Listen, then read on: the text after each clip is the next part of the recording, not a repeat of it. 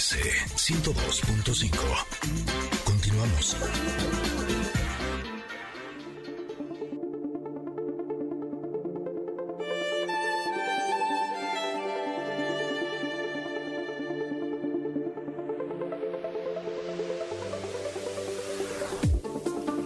Mi abuelita diría, ah, hijo, qué buena carta salió el día de Ah, hoy.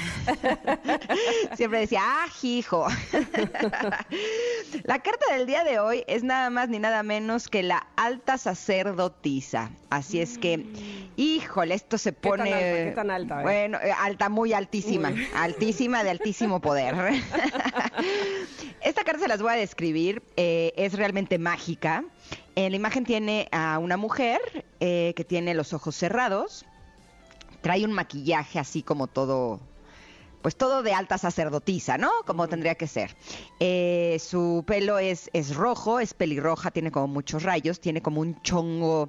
eh, se me figuró como un poco lo que usaban en la antigüedad, tipo en la época de Troya, ¿no? Eh, Ahorita que estamos viendo Game of Thrones, haciendo referencia a lo que decía Gaby Vargas. ¿no? Que son esos chongos así como muy lindos en la parte de arriba. Tiene una eh, media luna, eh, cuando está la luna como en una uñita. Eh, y se ve como si fuera un canal de energía que viene eh, como del cielo y que llega justo a su coronilla. Eh, en el cuello tiene como, como varios mm, eh, accesorios, tiene como si fuera una mascada, eh, piedras, collares, como si fuera una cruz, unos aretotes, está como muy enjollada. Y esta carta es realmente mágica, les voy a decir por qué. En el área de luz eh, nos habla de sueños, de visiones poderosas, de meditación, de introspección, de nuestra in- intuición y de las experiencias espirituales. Y en la sombra nos habla de guardar secretos, de chismes falsos y de no poner atención en nuestra voz interior. Esta carta eh, trae un significado eh, que es realmente interesante porque nos habla de la sabiduría profunda que fluye a través de nosotros y que para accesar necesitamos sintonizarnos en nuestra intuición y sumergirnos en estos pensamientos inconscientes. Eh, la imagen de esta carta en donde está esto que les mencionaba, que es como energía que viene hacia la parte de arriba de su cabeza, eh, a las personas que nos gusta meditar, eh, es como si fuera una imagen de lo que sentimos cuando estamos meditando, ¿no? Es un poco así. Eh, cuando empezamos la práctica de meditación, no. Ahí es solo incomodidad, es puro, eh, eh, ¿qué estoy haciendo aquí? Nada más estoy pensando en pura tontería, esto no sirve para nada. Pero cuando ya llevamos tiempo practicando eh, algún tipo de meditación, porque puede ser eh, incluso al- alguna práctica de algún arte, sabemos que se siente eso como si viniera una energía de otro lugar, una energía muy rica, muy pura, sanadora, gozosa, y que nos atraviesa por la parte de arriba de la cabeza, que es donde está el, séptimo chakra, eh, y nos llena de esta energía y nos hace sentir muy, muy bien. Entonces, me gusta porque esta carta eh, a lo que nos ayuda es a darnos cuenta que en la vida hay muchos mensajes y que los mensajes siempre nos los están susurrando y que de lo que se trata es de que pongamos atención. Cuando estamos en prácticas como la meditación, bueno, pues ahí podemos recibir muchos mensajes, pero a veces también los recibimos por medio de metáforas, eh, a veces en nuestros sueños, incluso a veces de memorias o recuerdos o imágenes que vemos a través de nuestro día y que es la manera en la que nuestro lenguaje inconsciente se comunica con nosotros. Por lo tanto, el día de hoy vale la pena que estemos conectados con esto, con nuestra alta sacerdotisa. ¿Tú cómo ves esta carta, Tam? Ay, fíjate que eh, sí me da un poco en mi talón de Aquiles, te voy a decir por qué. Porque como que yo he estado muy eh, cercana, o no sé cómo decirlo, como que mi, toda la gente a mi alrededor me ha aplacado mi alta sacerdotisa. como que son muy terrenales y, y- siento que he aprendido a aplacarla y a no escucharla. Como de, ay, ¿eso qué es? Eso, no, no, no. te- Este, Ajá. patrañas, ¿sí me explico? Ajá. Y hace poco, bueno, y uno de esos a lo mejor, este, inclusive mi marido, que es tan terrenal, ¿no? Y hace poco que le contaba yo mis sueños, porque yo, yo de verdad tengo la intuición muy despierta muchas veces y a través de los sueños he descubierto muchas cosas, pero como que también evidentemente cuando lo cuentas y, y alguien te, te lo subestima o te lo minoriza, pues dices, sí, estaré yo loca, ¿verdad? Y hace poco él dijo a alguien, no, mi mujer está cañón con los sueños, o sea, como que eh, dándole valor a eso que yo decía, ay, qué extraño, ¿no? Que no creía que yo creía. y entonces, eh, repito que es como mi talón de Aquiles porque... Eh, lo que ha sucedido es que no profundizo en ese tipo de cosas hasta hace poco tiempo. Hasta te, digo que, bueno, les he platicado aquí que en 2018 pasé por una situación tan fuerte que decidí yo hacerle más caso a mi intuición y a mi propia sacerdotisa, a mi alta, altísima sacerdotisa. Entonces, a pesar de que eh, alrededor mío pues no creyeran o no pensaran que, pues, que eso pudiera tener cierto valor, ¿no? Y entonces me he dado cuenta que sí, que el hecho de profundizar, de no pasar nada más las cosas así como, eh, no hacer conciencia, que eso era lo que a mí me faltaba, como que no hacía conciencia de, las, de mi intuición y de las cosas que yo pensaba y de esto que sucede precisamente cuando eh, meditamos, que sientes esta pues no es, no es, no es este, iluminación, ni mucho menos, sino... ¿Conexión? Esta conexión y esta sensibilidad, ¿sabes? Eh, la he traído mucha más a flor de piel, la he tenido mucho, eh, eh, sí, como mucho más al alcance de mí misma.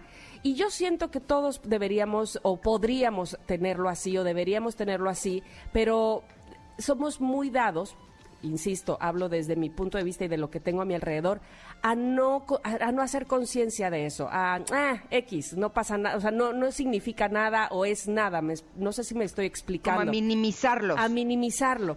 Cuando yo vi esta carta, fíjate cómo son las cosas, detrás de ella no sé, eh, eh, ya, explicabas tú estos puntos eh, de luz que, que, salen de su séptimo chakra, pero no sé si ves tú como Ay, es que yo ah, detrás de ella veo como si hubiera un cuello largo, un cuello, cuello que le sale una luz rosa.